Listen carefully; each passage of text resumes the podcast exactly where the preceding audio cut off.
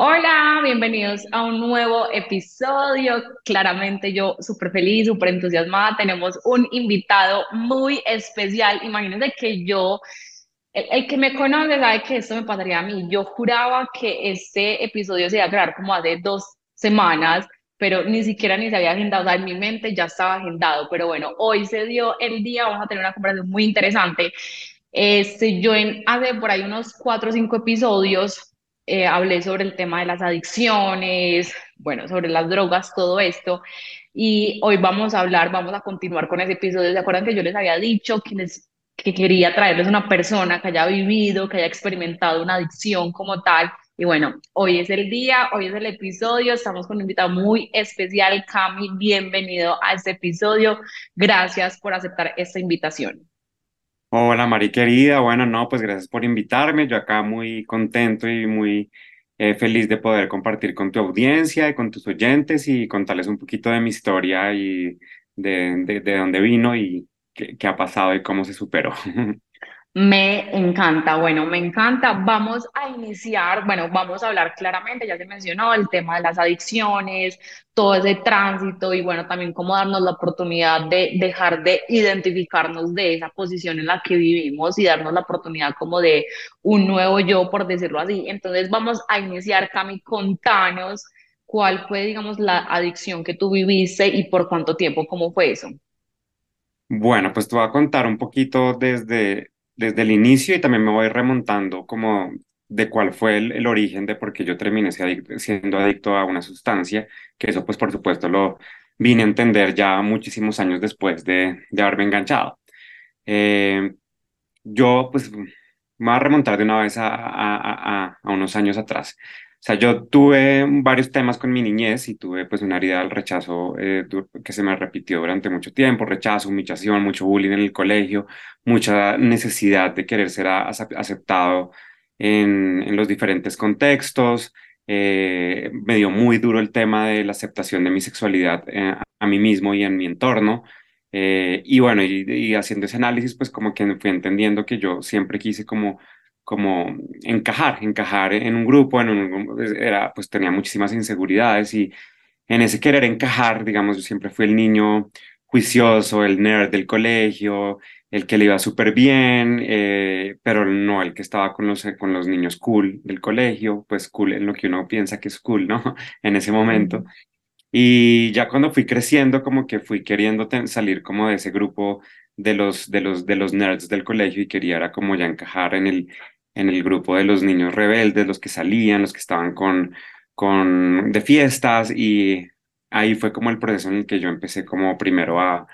a, tomar alcohol, pero realmente el alcohol nunca fue, nunca fue un problema para mí, a pesar de que tuve una época donde tomé bastante alcohol. Realmente a mí lo que me enganchó fue la marihuana, me pareció como muy, me pareció como, bueno, había varios de grupos de amigos que lo hacían, eh, incluso mi hermana mayor también lo hacía, me enteré que lo hacía y ella para mí era como un gran referente en mi vida, en muchas cosas y bueno, yo como en mis ánimos de, querer encajar, pues eh, decidí probarla y pensé que, pensé que de pronto no era tan malo como mis papás habían dicho. Y aún considero que sí, eh, la marihuana puede que sea una planta de poder, que tiene muchos beneficios muy, muy buenos, muchos beneficios medicinales, pero pues cuando uno la coge eh, por el lado que no es, pues todo en exceso es malo. Total, que yo a los 17 años más o menos probé la marihuana por primera vez eh, y me fue, me fue bien, digamos, como que me, me, me, gustó, me fue bien, es decir, no tuve un mal viaje, no, nada. Eh, y eh, más o menos a, a, los 18 años ya empecé como a engancharme mucho, a fumar mucha marihuana. Y yo fui un alumno ejemplar durante todo, durante todo mi colegio y a mí me terminaron echa, echando del colegio porque me cogieron fumando marihuana en el colegio. Entonces ahí yo volví, yo me empecé ya a definir como el marihuanero. Y ya a partir de los 18 años, yo prácticamente fumé marihuana casi un poco más de 20 años. Eh, y pues la gente que fuma marihuana o los que fumamos marihuana en algún momento, pues siempre decíamos que um, la marihuana, pues uno, uno puede vivir con la marihuana, tener una vida una vida completamente normal fumando marihuana y pues sí, yo tenía, yo hacía ejercicio, yo tenía mi vida eh, y trabajaba y digamos que tenía mis responsabilidades y pues uno le hacía mucha apología a la planta y uno no consideraba que eso fuera, eso fuera malo, en mi círculo todo el mundo lo hacía y, y pues durante mucho tiempo lo pensé, sí, la defendí muchísimo tiempo, pero después uno se va dando cuenta que pues todas estas cosas tienen, eh, afectan temas de salud, sobre todo salud mm, a nivel mental, a nivel cognitivo, a nivel de concentración. Y yo me venido dando cuenta de eso durante mucho, mucho tiempo ya, eh, pero como que le, le, hacía el quite la cosa. Y pues así, total, duré más o menos mm, unos 22 años fumando marihuana. Ok, bastante. Eh, bueno, ¿a qué se le podría llamar? Porque lo que tú dices, digamos, como que esta planta es una de las, mm, pues sí, como de las drogas, plantas, bueno, como se le quiera llamar, que más se normaliza y, y, que es como, no, pues es que sí, yo, lo que tú dijiste, yo puedo tener una vida, yo puedo hacer ejercicio, yo puedo trabajar, yo puedo hacer todo esto y, pues lo que sea, no, me hace, digamos, como que daño. Entonces ya, y aparte, sí, y con mayor razón, no se, no se toma como una adicción, como, no, pues es que yo no soy adicto o adicta, sí, o sea, como que no, o sea, realmente yo no soy adicto. Entonces, aquella tú podrías desde tu experiencia decir como que, ok, ya eso ya es un punto de adicción, ya eso no es como, no es como, ay, sí, social, o ay, sí, un porrito de vez en cuando, no, a que ya se le podría llamar como que, bueno, estamos en un punto de adicción que no quería reconocer. Claro. No, pues eh, efectivamente al principio puede ser muy social y muy de vez en cuando, eh, pero pues llegó un momento muy rápido, de hecho, yo ya cuando empecé a entrar a la universidad, pues ya era algo que hacía todos los días, muchas veces al día. Eh, inicialmente en la universidad lo hacía durante muchas veces al día, me afectó mi rendimiento, mi rendimiento em, académico, de hecho, en un semestre que me di cuenta que me estaba como ganando el tema porque pues llegaba a clase de 7 ya habiendo fumando, fumado marihuana y pues obviamente no, no va a poner atención, no va a estar bien, no va a estar en los cinco sentidos. Ahí me di cuenta que sí, efectivamente tenía un problema, mis papás se dieron cuenta que yo tenía un problema y quisieron también como en ese momento mm, eh, mirar un tema de rehabilitación y yo me súper rebelé, yo dije, no, pero ¿cómo así? Si todo el mundo lo hace, pero pues realmente tú te das cuenta que esto es una adicción en el momento en que pues tú tienes, tú, tú no puedes, haces esto todo el tiempo y no puedes hacer un plan sin, sin, sin tener que, que, que usar la sustancia. Entonces uno tenía excusas para todos, ¿no? Pero es que eh, ir a cine así es más chévere, ir al centro comercial así es más chévere, tener sexo así es más chévere, todo era más chévere con la marihuana, entonces pues no, no había nada, nada que uno no hiciera que no, no, todo tenía un pretexto para fumar marihuana. Entonces pues, pues no, o sea, y ya era el punto en que los que fumamos somos, eh, fuimos consumidores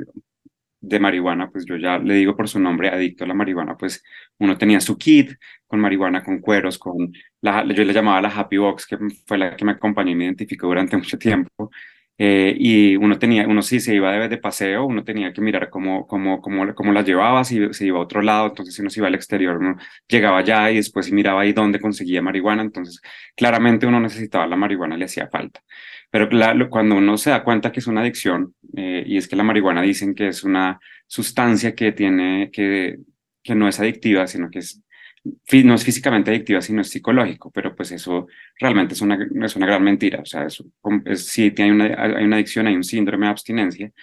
Eh, hubo momentos en, las que, en los que yo dejaba de fumar algunos días y se volvía, llegaba mucha ansiedad y no podía uno dormir bien, eh, se dificultaba dormir o si no tenías muchas pesadillas y era terrible, tenía uno que seguir fumando marihuana para volver a estar en un estado normal. Entonces, pues cuando tú ya te das cuenta que necesitas la, la sustancia para todo y no puedes vivir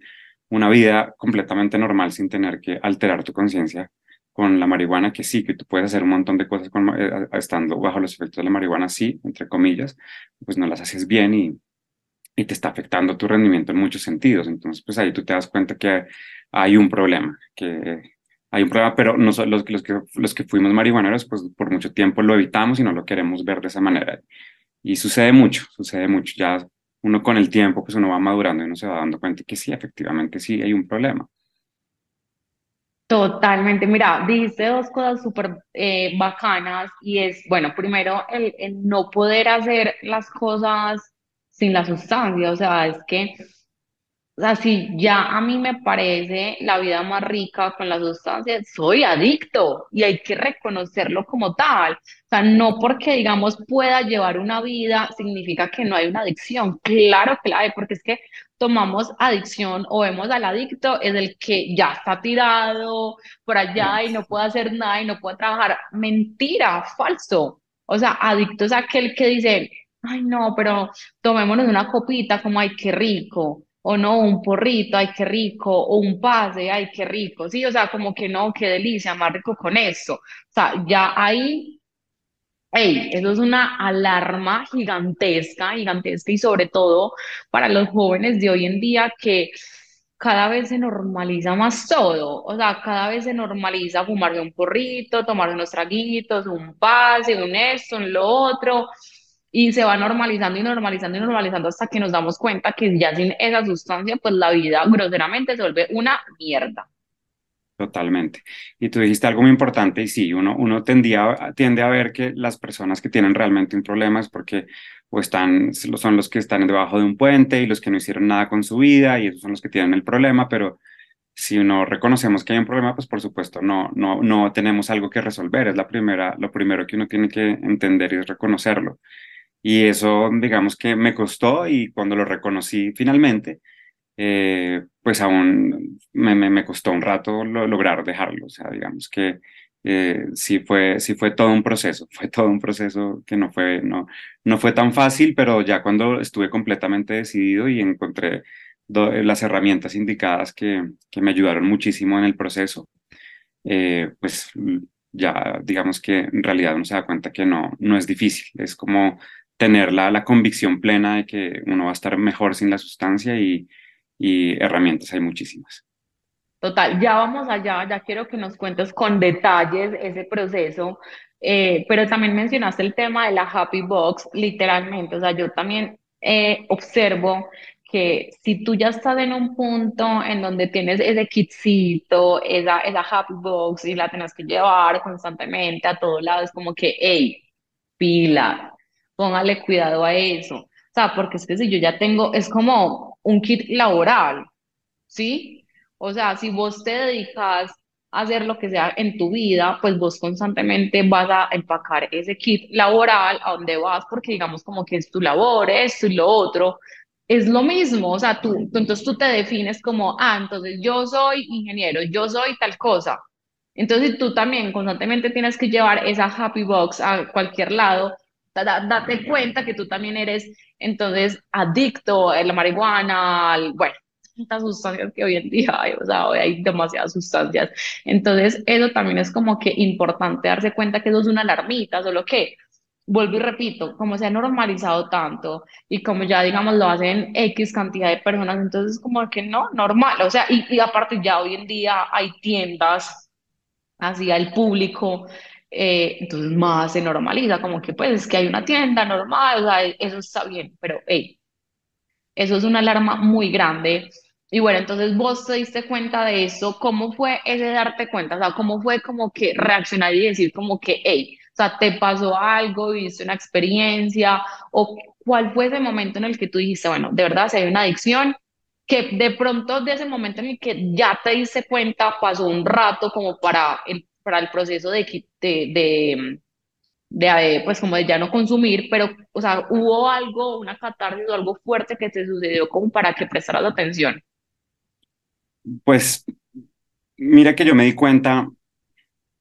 desde, ya me había dado cuenta desde hace mucho tiempo realmente, yo ya lo, yo ya yo sí era consciente, yo no, no, no negaba que eh, yo era, yo tenía una adicción, o sea, como,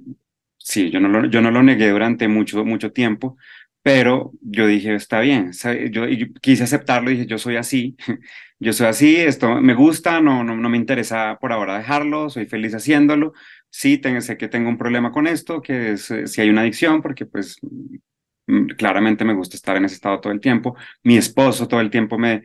pues él, él, nunca, él nunca quiso como interferir mucho en eso, pero pues él me decía como, oye, pero mira, ¿por qué no, no, no le bajas un poquito? Mira que de pronto hacerlo todo el tiempo no, y, y pues él, me, pues él me veía que yo tenía que llevarlo para todo lado, que tenía que estar trabajando todo el tiempo, y pues decía como, bueno, pues tampoco es necesario todo el tiempo, no, no, no ¿qué tal si, si, si de pronto piensas un poquito y le bajas un poquito y no lo haces tanto, tantas veces, tantas veces a la semana? Y yo, pues bueno, sí, tal, y yo, eso que no, uno no le quiere parar bolas a la pareja porque es la pareja que le está dando a uno la lora, pero pues uno en el fondo sabe que así es. Entonces, digamos que yo me, yo no, no en ese momento no hubo como algo que sucediera, eh, y, pero hubo un momento en donde yo hice, digamos, un break, eh, porque sí me estaba, ya sentía que me, cuando, cuando, cuando fumaba, la, la sensación que me cogía así era como que una pensadera, como ya una sobrepensadera, y como que no me empezó a gustar tanto. Entonces en ese momento yo dije voy a hacer un break. Eso fue como en el año, tal vez como 2018. Yo dije voy a hacer un break,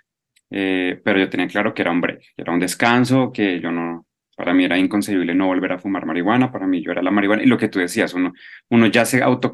autodenomina de una manera. Yo era Además, el que el, el, de mi de mi grupo, el de mi parche, el que pegaba los mejores porros, el que siempre se lo daban para pegar los porros, y era yo era Camilo el marihuanero, o sea, yo ya me definía así, eh, yo soy el, el, poder del yo soy ahí con toda, pero por algo que, algo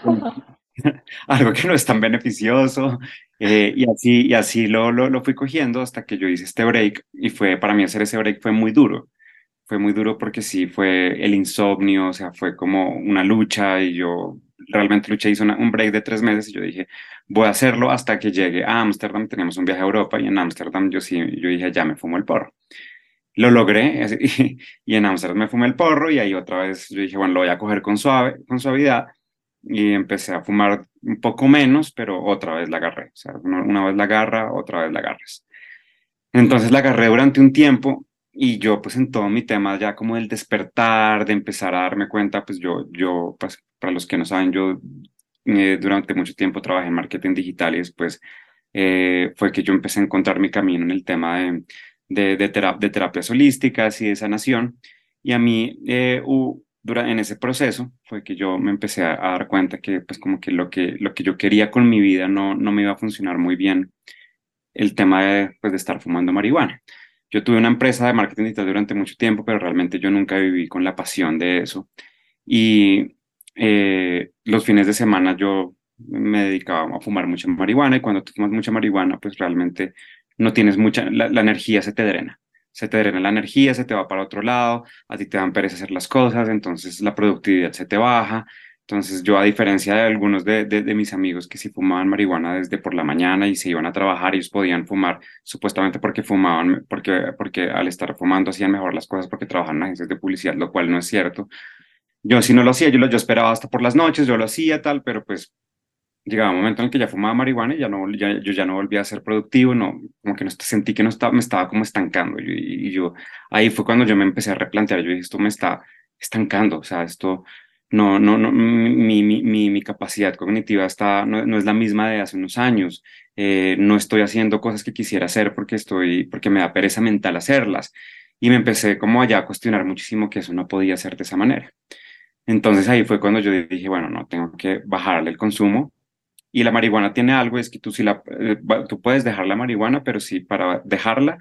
no, tú no la puedes dejar de un día para otro, que eso es muy difícil, que eso fue lo que me pasó cuando yo hice un break que yo de un día para otro dije, no, voy a descansar unos meses a partir de hoy y no, a partir de hoy no vuelvo a fumar. Uno debe hacerlo paulatinamente, poco a poco, ir, ir reduciendo el consumo. Si tú lo haces tres veces al día, pues empieza a hacerlo una vez al día. Eh, después a cada día de por medio, después y lo empiezas a, a, aumentar, digamos, esas, esos lapsos de, de tiempo sin, sin, consumir la sustancia. Esa es la mejor manera para hacerlo. Yo, yo después lo entendía, al principio no, no lo había entendido por eso para mí yo dije, no, eso va a ser muy difícil. Entonces fue con ese momento yo dije, voy a bajarle, por ahora voy a bajarle el consumo. Eh, y ahí fue cuando empecé a fumar, ya no volví a fumar entre semana y empecé a fumar solo los fines de semana. Y me funcionaba mi porro. Y no, ya me lo merezco, es mi momento, tal. Pero lo mismo, sentí que los fines de semana los desperdiciaba. Y así pasó, y así pasó tal vez seis meses, eh, hasta que yo dije, bueno, no, realmente lo que a mí me motivó fue em, saqué, saqué mi marca personal y dije, yo quiero meter momento de mi vida que es facilitar sanación y facilitar terapia holística, pues, pues, requiere de toda mi atención estar bien, eh, eh, bien emocionalmente y claramente hay un, hay un conflicto emocional irresuelto todavía por el que yo no sigo todavía siendo adicto a una sustancia y por ese motivo, pues yo dije, no, tengo que, tengo que, fue un día, me acuerdo, en, yo venía de Villa de Leyva con, con mis y me fumé el último plom. Yo dije, este es. Y, y ahí dije, este es el último y a partir de ahí tomé la decisión y utilicé una herramienta con la que ahora trabajo, que son los honguitos de psilocibina. Los honguitos de psilocibina fueron los que me ayudaron realmente a, a, a terminar.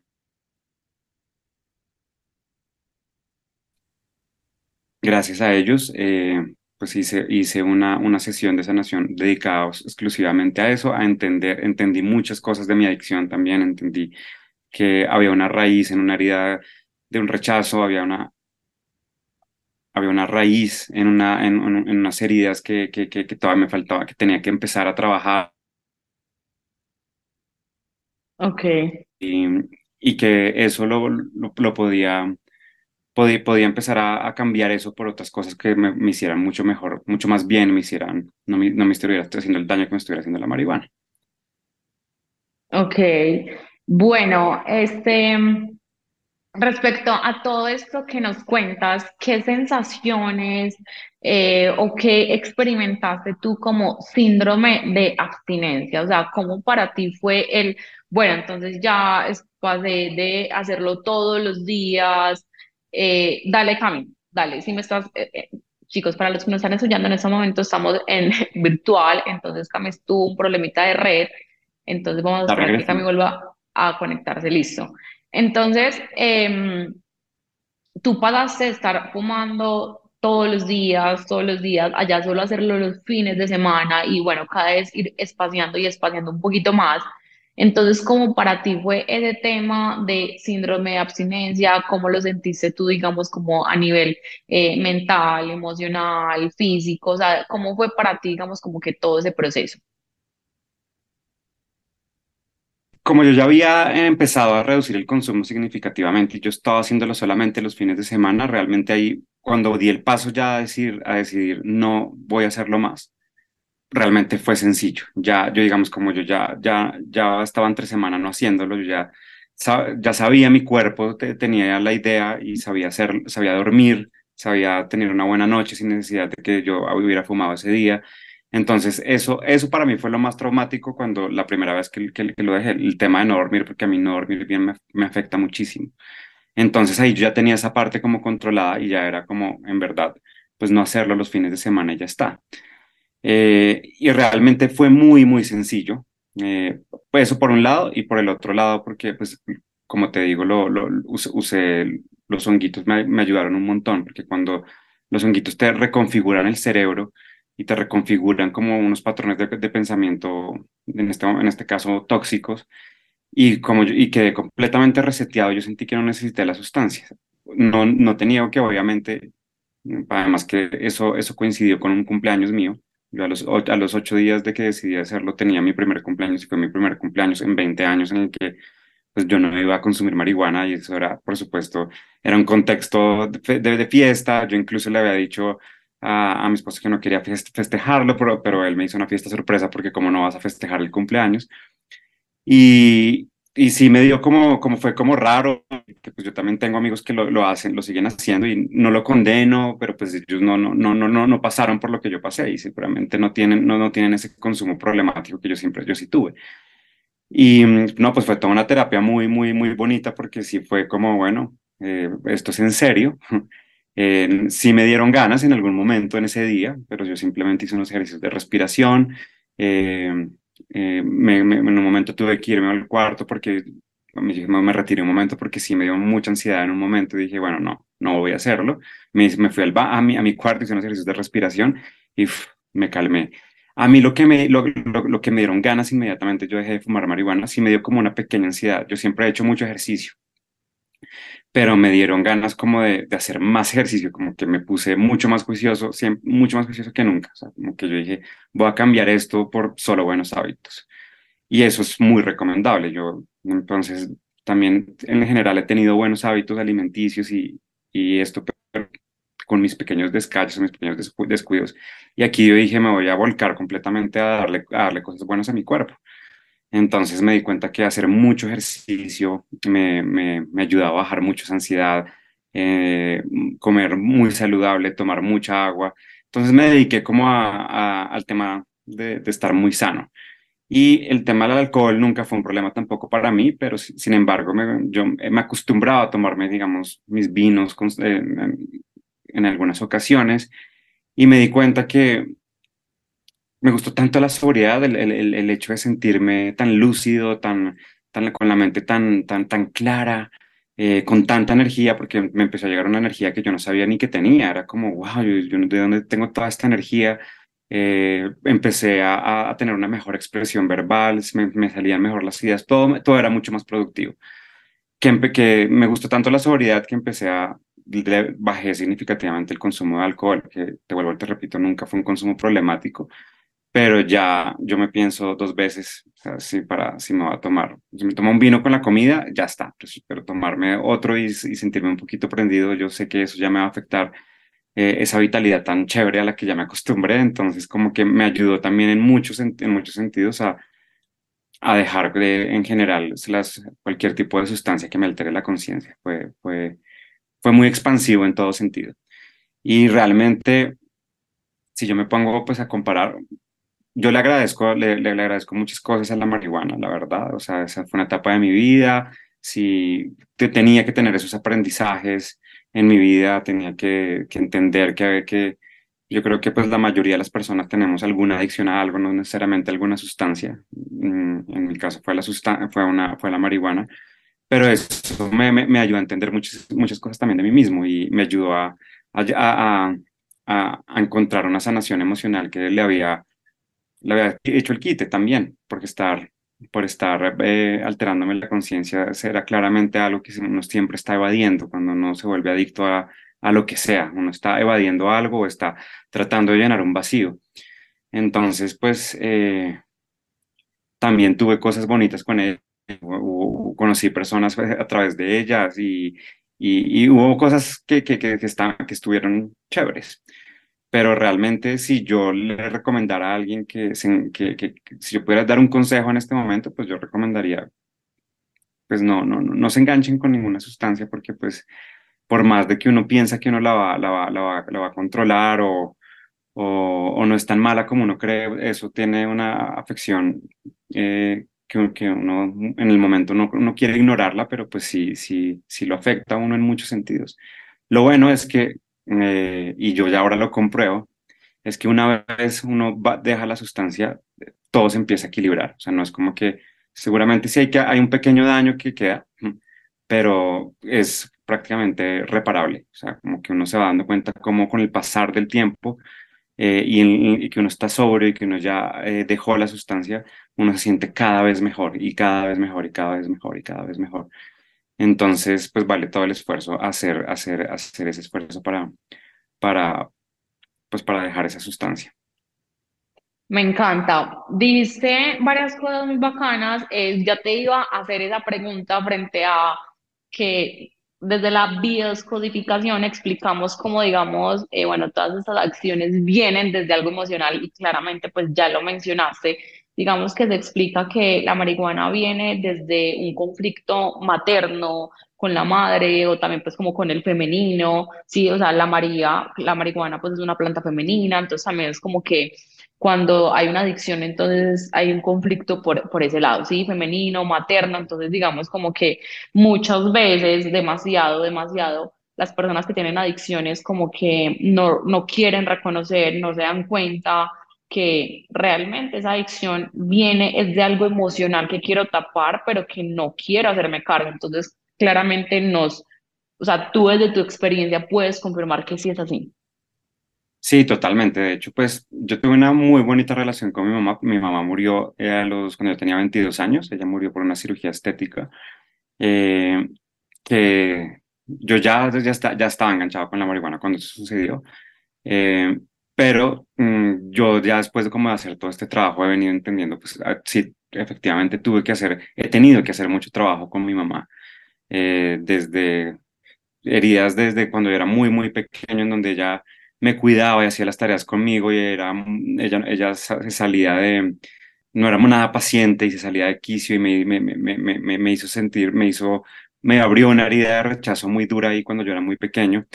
y sobre todo con, con su linaje, con, con mi abuela y el papá de ella, hubo unos temas, unos temas muy difíciles que, que, que ya, que, pues que me, que me pasaron a través de su linaje. Y ha sido todo un trabajo, mi, mi, trabajo ha sido con ella realmente, con mi mamá, con la relación con mi mamá, con mi papá muy poco, eh, realmente mi papá fue, mi mamá también fue una gran mamá, pero sin embargo, pues eh, ella me sobreprotegió mucho cuando yo era pequeño eh, y me, me, hizo, me, me, hizo darle como miedo a, a, enfrentar el mundo y eso a su vez hizo que, que, que, que yo que a mí se me dificultara relacionarme con el mundo durante, durante cuando, cuando yo empecé a crecer y, y, para mí era muy difícil hacer amigos y me sentí siempre rechazado en muchos, en muchos aspectos. Y por el lado del, del, de, de, mi mamá también hubo varios temas eh, que ella, pues que, que, que ella, ella sí, inconscientemente también terminó pues pasándome. Eh, mi abuelo también, ella, el, mi abuelo fue gay y a mi mamá, para eso mi mamá, para eso para mi mamá eso fue muy, muy difícil de, asumir cuando yo era niña porque ya no entendía porque, porque su, su, su papá eh, llevaba hombres a la casa cuando estaba su mamá y después pues su hijo también resultó siendo gay y eso a ella, a pesar de que ella fue muy linda conmigo, ella le dio muy, muy duro ese tema y cuando ella muere a mí también me costó mucho, me, me quedaron como cosas, muchas cosas pendientes con ella. Y fue como pues todo un proceso que, que, que, que, no, no ha parado y sigue todavía sanando y siguen saliendo cosas y siguen saliendo cosas, pues eh, claramente sí tiene que ver con el, en mi caso, sí se, se, se verifica y se confirma esa, esa parte de, de, de, del linaje femenino y de, de, cómo viene todo de ahí y cómo viene como, pues de mamá, ese, ese tema de las adicciones. También tiene un tema... Mmm, de adicciones en la familia realmente. Mi abuelo también fue, él fue adicto a, fue alcohólico, hasta el último día de su vida se emborrachó todos los días de su vida y de, de, de, el papá de él y así venía como una, una, un, un linaje de, también de adicciones y de, de carencias de querer llenar eh, temas emocionales con alguna sustancia. Claro, entonces también se vuelven lealtades. Lealtades, exacto, tal cual. Uh -huh. Mira, que nota, que nota todo eso y que te pues y que gracias por estar abriéndote también acá como en este podcast, porque también muchas veces pensamos o se cree que un conflicto con la madre, con el padre, familiar, lo que sea, es una relación literalmente en conflicto y no siempre un conflicto se muestra un conflicto, se muestra en conflicto, sino que también se habla que hay que sanar, hay que reparar esa relación con mamá, con papá o ancestros, porque ha sido el otro polo, porque ha sido entonces desde la otra posición, no desde el conflicto, sino desde entonces sobreproteger, entonces, o sea, como desde ese exceso que también ahí hay un conflicto, también ahí hay que trabajarlo. Y claramente entonces ahí entran lealtades, bueno, es que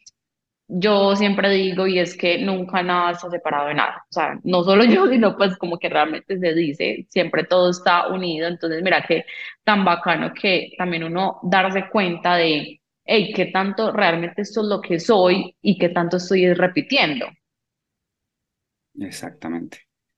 exactamente, mm. eso. Eso yo sí me di cuenta cómo se fue, cómo se dio repitiendo en la familia y pues uno tiene ya una, una, tarea o una responsabilidad y es de pues, sanarlo, sanarlo para que no se siga, no se siga perpetuando, ¿no? Total, totalmente. Entonces, digamos, bueno, o sea, como que ya tú te abriste a vivir este proceso y contanos cómo fue para ti el dejar de identificarte como el marihuanero o el que fumaba marihuana, todo eso, porque una de las cosas más complejas en todo proceso es uno mismo, ni siquiera tanto el otro, sino uno mismo darse el permiso de dejar de identificarme desde la posición de dejar de ser eso, porque creo que si lo fui durante, digamos en tu caso, 20 años, entonces ya lo tengo que ser toda la vida. O sea, ¿cómo viviste para ti esa parte de, listo, ya me voy a dejar de identificar desde ahí? No, eso fue lo más liberador que yo he hecho. Eso fue, fue hermoso. Yo, como te digo, eso fue- cuando yo tomé esa decisión fue una semana más o menos antes de mi cumpleaños. Eh, cuando llegó el día de mi cumpleaños, mi Happy Box era una cajita de, de Star Wars, divina, súper bonita, metálica, era como una loncherita muy bonita. Y yo tengo un amigo que es fan de Star Wars, así como, y él era enamorado de esa caja y pues, pero él sabía que pues él nunca la iba a tener, porque, pues porque era mi Happy Box y era mi tesoro. Pero pues cuando yo tengo esta experiencia con los honguitos y, y realmente yo, yo, yo, yo, cogí, yo cogí esa cajita y la puse en el altar de la ceremonia y lloré y me di cuenta que es, eso ya era una parte mía con la que yo no me quería identificar más y le agradecí, fue como súper bonito, pero dije como esto ya no va más. Eh, yo, esta parte que, con la que yo me identifico y con la que me identifican además, pues mi, mi, mi grupo cercano, digamos, de toda la vida, porque ya, ya para ese momento también ya, ya había conocido otros, otros, otros, otros, otros, otros, digamos, otros parches, otras personas nuevas con las que ya mm, podía como, eh, eh, podían ver desde de mi, nuevo, mi nuevo yo sin que me identificaran con eso, pero sí, pues la, la, mis amigos de toda la vida. Pues yo sí tomé ese, ese día, tomé la decisión que pues ya tenía que, que eso para mí fue como lo que representó esa cajita, desidentificarme con esa, como esa parte mía de, de, de Camilo el marihuanero, de Camilo el que pega el porro, de Camilo el que siempre tiene porro, al que todo el mundo llama, que el del porro, la marihuanero. Y en, en mi, el día de mi cumpleaños, pues vinieron acá, todos trajeron mi regalo. Yo le dije, le dije a mi amigo, le dije, Juanpa, ven, ven que tengo, te tengo un regalo especial, como así, pero si es tu cumpleaños, porque me va a hacer un regalo y le regalé eh, la cajita de Star Wars. Casi se muere, era como no lo puedo creer, o sea, y la puso ya en su altar de Star Wars, como lo que es una cajita divina de Star Wars, y allá es donde debe estar. Y para mí, para mí ese, ese, ese, eso, eso fue muy simbólico para mí, entregársela a él y fue como, como que se la entregué con un poquito de resistencia, como queriéndolo hacer con, genuinamente, pero como uf, fue un poquito difícil, como que entregar esa caja fue como para mí desprenderme, desprenderme de eso. Fue sumamente simbólico, pero eso fue lo que a mí, cuando él se fue ese día y ya dije, esta, casa, esta cajita ya no está acá. Y yo me, me deshice de las pipas, me deshice absolutamente todo. Ya no había nada, no había nada, nada, nada, nada, nada relacionado con, con el tema de la marihuana en mi casa. Y yo ahí como que dije, uff, se siente bien, se siente bien, se siente bien. Y me sentí muy liberado, la verdad. Fue como poder dejar morir una parte mía para renacer en algo mucho más expandido. Se lo hice con toda la gratitud, fue de una, pues, ritualiz más ritualizado para dónde, porque pues hubo una ceremonia de honguitos, regalé una cajita, eso fue como, como en verdad, como empezar a, como que al quitarme esa cajita de, de, mi poder, fue como quitarme un gran piano encima, como esto ya no soy yo. Y fue, a partir de ahí fue como, fue muy fácil, te lo digo, o sea, como que ya lo único fue la fiesta mi cumpleaños en donde me tuve un poquito de, de ansiedad, pasó ese día y de ahí para allá nunca más ni siquiera tuve que pensar en eso, o sea, como que eh, de vez en cuando me acuerdo como, ay, hoy cumplo tantos meses y tanto tiempo, ta, ta, ta, pero como que porque me di cuenta coincidencialmente, pero no es que yo esté contando, no. Eh, y realmente ha sido lo mejor que, que ha podido pasar. Hoy justamente tuve un, un, paseo este fin de semana con mi hermana, que ella dejó el alcohol. El, el, tema de ella fue el alcohol, porque en la familia siempre hubo, adicciones a algo. El, el, tema de ella fue el alcohol y ella ya eh, lo, lo, dejó, también me inspiró mucho, porque cuando ya lo dejó yo, ella, ella fue, ella me inspiró mucho como, uy, pucha, mi hermana lo dejó de tomar, nunca fue una alcohólica, pero era como zona del alcohol, pero me inspiró mucho porque yo era como nunca me imaginé y ella, y, y estamos hablando de eso, como increíble que estemos aquí en un paseo con, en donde pues, normalmente usted estaría ya aprenda todo el paseo y yo estaría seguramente ya trabado hace dos días. Y era como, wow, sí, increíble. Y hablábamos de lo bonito que es como, como, como uno va pues eh, evolucionando y, cambiando sus maneras de pensar y tomando decisiones que uno hace un tiempo no creía que fueran posibles. pero pues sí, a tu respuesta, liberador, supremamente liberador, no identificarme más con esa parte mía con que siempre me, me definió de alguna manera. Uf, qué nota, literalmente como que siento, siento lo que, que estás diciendo y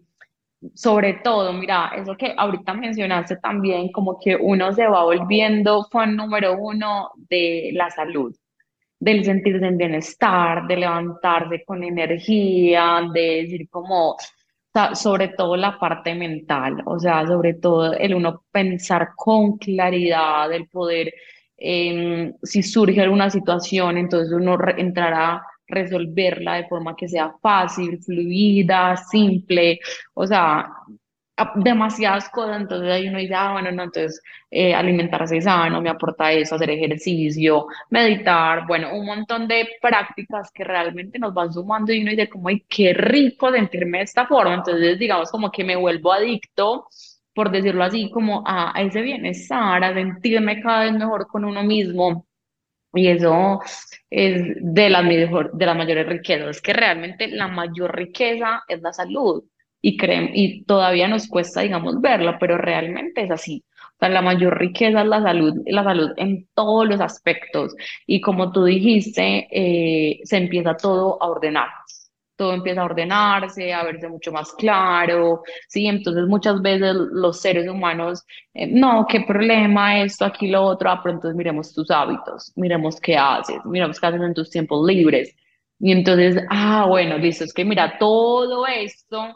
pues claro, mira todo lo que tú haces, tu vida simplemente te está reflejando esos hábitos, claro que sí. Entonces, mm, qué bacano darse pues como uno la oportunidad y es lo que dices como que, ay, me quité de peso encima, o sea, como que ya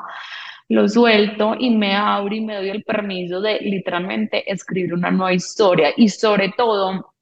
el darnos cuenta que nosotros podemos escribir una nueva historia en el momento en que queramos, o sea, eso no tiene nada que ver ni con la edad, ni con el día, ni con nada, sino como que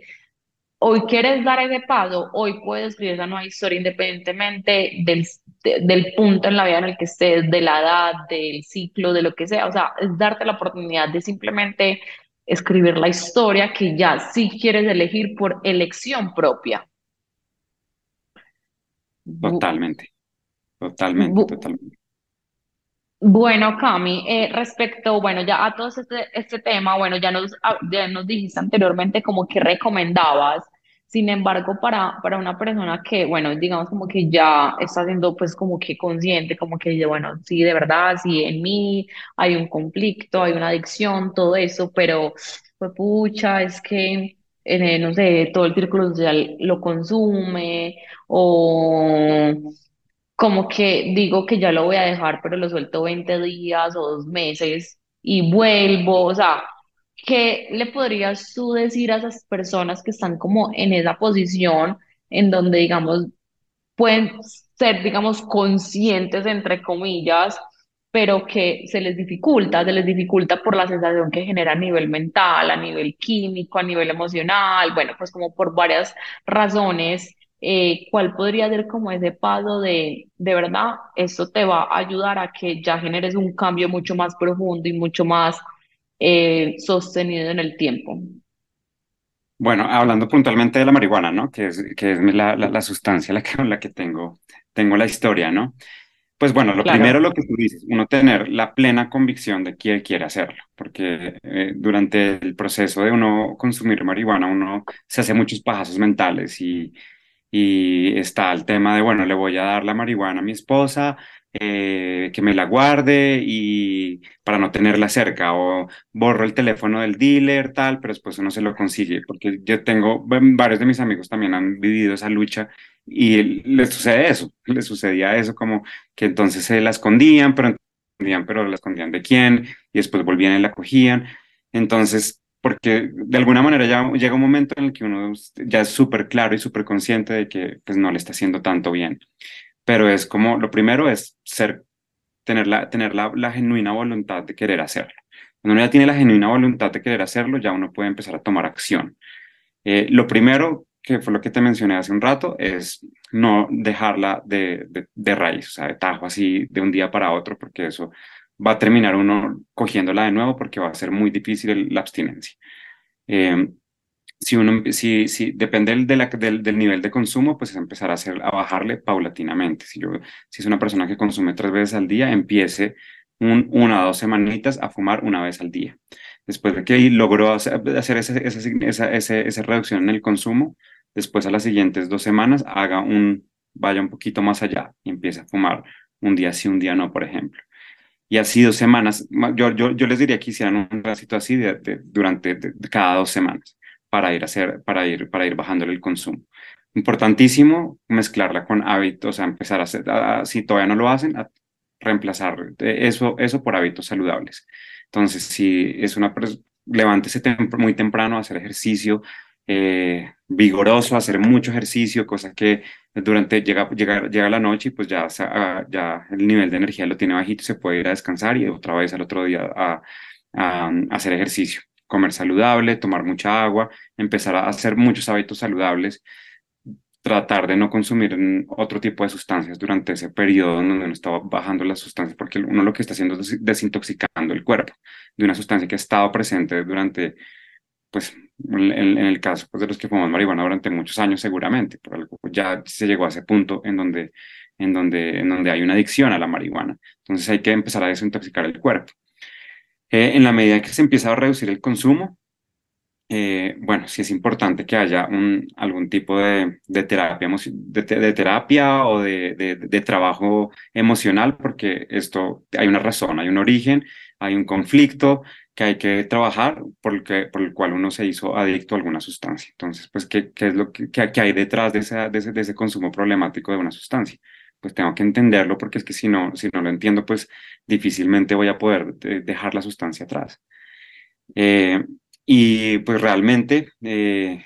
pues yo sí soy eh, un apóstol de los honguitos de psilocibina, de hecho, pues soy facilitador de, de, de, terapias de honguitos de psilocibina y pues